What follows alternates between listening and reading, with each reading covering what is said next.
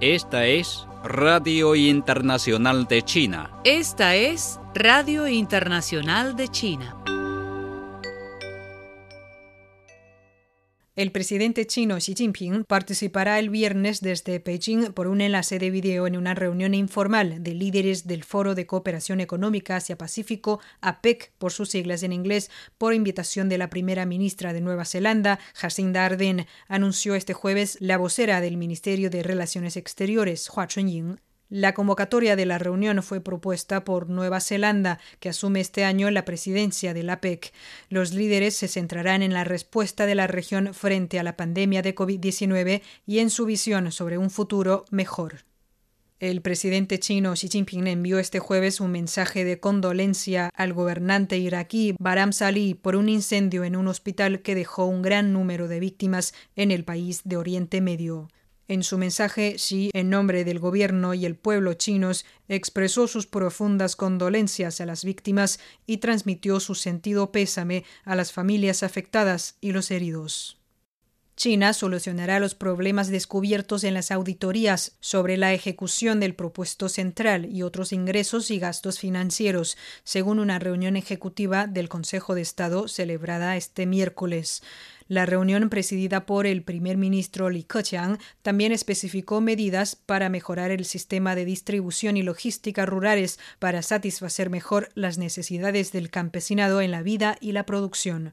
La reunión instó a los departamentos gubernamentales pertinentes y a las autoridades locales a implementar una rectificación sólida. Se deben hacer esfuerzos para castigar severamente las graves violaciones a las leyes y regulaciones, tales como la especulación ilegal de productos a granel y la evasión de impuestos. Los casos típicos deben ser expuestos públicamente. Los gobiernos de todos los niveles deben seguir apretándose el cinturón en beneficio del pueblo. No se deben relajar los esfuerzos para reducir el gasto en visitas oficiales a ultramar, vehículos adquiridos por el gobierno y recepciones oficiales. No se permitirán infracciones que aumenten los costos de las operaciones administrativas, decidió la reunión se debe hacer un mayor trabajo para implementar plenamente las políticas y medidas que beneficien a las empresas y al pueblo, como reducir impuestos y tarifas, estabilizar los puestos de trabajo, expandir el empleo y proporcionar apoyo financiero a la economía real, especialmente a las micro y pequeñas empresas. La reunión también instó a la administración y el uso adecuados de los fondos para la atención a los ancianos, la educación, la atención médica y la vivienda y a prevenir estrictamente la malversación de fondos para promover la vigorización de las zonas rurales, incrementar los ingresos del campesinado y liberar la demanda interna en las zonas rurales, China acelerará los servicios de distribución y logística rurales y facilitará aún más la circulación de productos agrícolas y de bienes de consumo. El país conectará mejor los mercados urbanos y las empresas de logística con las granjas y las cooperativas del campesinado con el apoyo del enfoque Internet Plus. China también desarrollará servicios de entrega especializados e instalaciones de almacenamiento y procesamiento de la cadena de frío para promover las ventas de productos agrícolas, dijo la reunión. Se tomarán medidas para mejorar las eslabones débiles de la infraestructura de distribución y logística rurales y para poner a disposición los servicios de envío express en las aldeas con el apoyo de empresas de mensajería y del sector postal. China prometió este miércoles trabajar con todas las partes para profundizar la Asociación Mundial para el Desarrollo y abrir nuevas perspectivas en la cooperación internacional para el desarrollo. El consejero de Estado y ministro de Relaciones Exteriores de China, Wang Yi, hizo la declaración en la segunda revisión nacional voluntaria sobre la implementación de la Agenda 2030 de Naciones Unidas para el Desarrollo Sostenible durante un foro de alto nivel del Consejo Económico y Social de la ONU. Wang señaló que China está siguiendo una nueva filosofía de desarrollo caracterizada por un desarrollo innovador, coordinado, verde y abierto para todos. Esto es sumamente compatible con las cinco dimensiones críticas de la Agenda 2030 y aporta la sabiduría y solución de China a la causa del desarrollo mundial. En lo que respecta a los principales esfuerzos y logros de desarrollo de China, Wang indicó que China siempre ha considerado el desarrollo como la principal prioridad adoptado una filosofía centrada en el pueblo, puesto en práctica la creencia de la armonía entre el hombre y la naturaleza, acogido la tendencia de los tiempos de la apertura y la cooperación de ganar-ganar y perseguido el desarrollo común con todos los países. Tras señalar que el mundo se encuentra bajo el severo impacto de la pandemia, Wang hizo un llamado a todos los países para que se unan y tomen más medidas concretas con el fin de dar un nuevo impulso al proceso de desarrollo mundial. Exhortó a todas las partes a priorizar el desarrollo y a ser practicantes de los objetivos de desarrollo sostenible, respetar los respectivos caminos de desarrollo y ser las defensoras de un orden internacional equitativo y justo, fomentar un ambiente de desarrollo de inclusividad y coordinación y ser las constructoras de una economía mundial abierta, destacar el crecimiento impulsado por la innovación y ser pioneras en el desarrollo de alta calidad y abordar conjuntamente los desafíos globales y ser contribuyentes a una comunidad de destino de la humanidad. China está dispuesta a unirse a todas las partes para profundizar la Asociación Mundial para el Desarrollo, abrir nuevas perspectivas en la cooperación internacional para el desarrollo y construir una comunidad de destino para la humanidad, dijo Wang. China criticó este miércoles a Estados Unidos por fabricar repetidamente mentiras sobre Xinjiang, lo cual deja al descubierto su hipocresía y hegemonía en relación con los derechos humanos.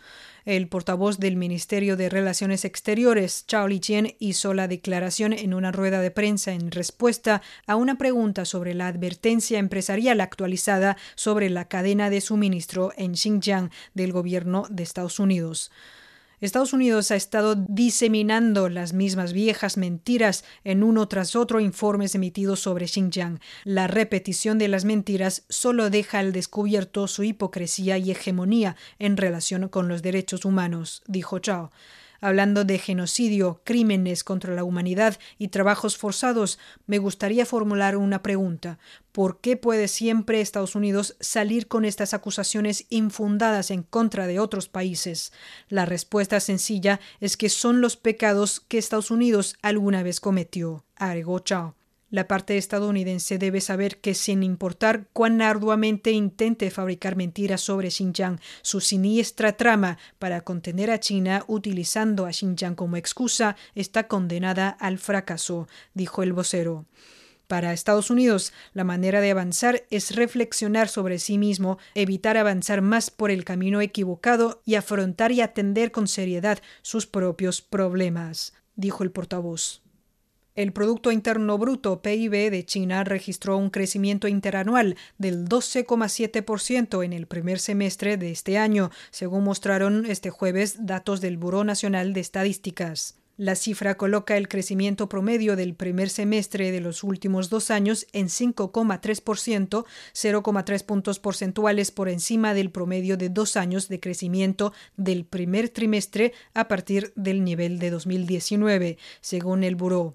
En el segundo trimestre, el PIB del país creció un 7,9% interanual. La economía aumentó un 1,3% trimestral en este periodo. Otros indicadores económicos importantes mostraron mejoras continuas en todos los ámbitos. La producción industrial aumentó un 15,9% y las ventas minoristas aumentaron un 23% interanual en el primer semestre. La tasa de desempleo urbano encuestada del país se situó en el 5% en junio, 0,7 puntos porcentuales menos que en el mismo periodo del año pasado. En el primer trimestre de 2021, la economía de China creció un 18,3% interanual, a medida que las fuertes demandas nacionales y extranjeras impulsaron la recuperación desde una base baja a principios de 2020, cuando la epidemia de COVID-19 paralizó la segunda economía más grande del mundo.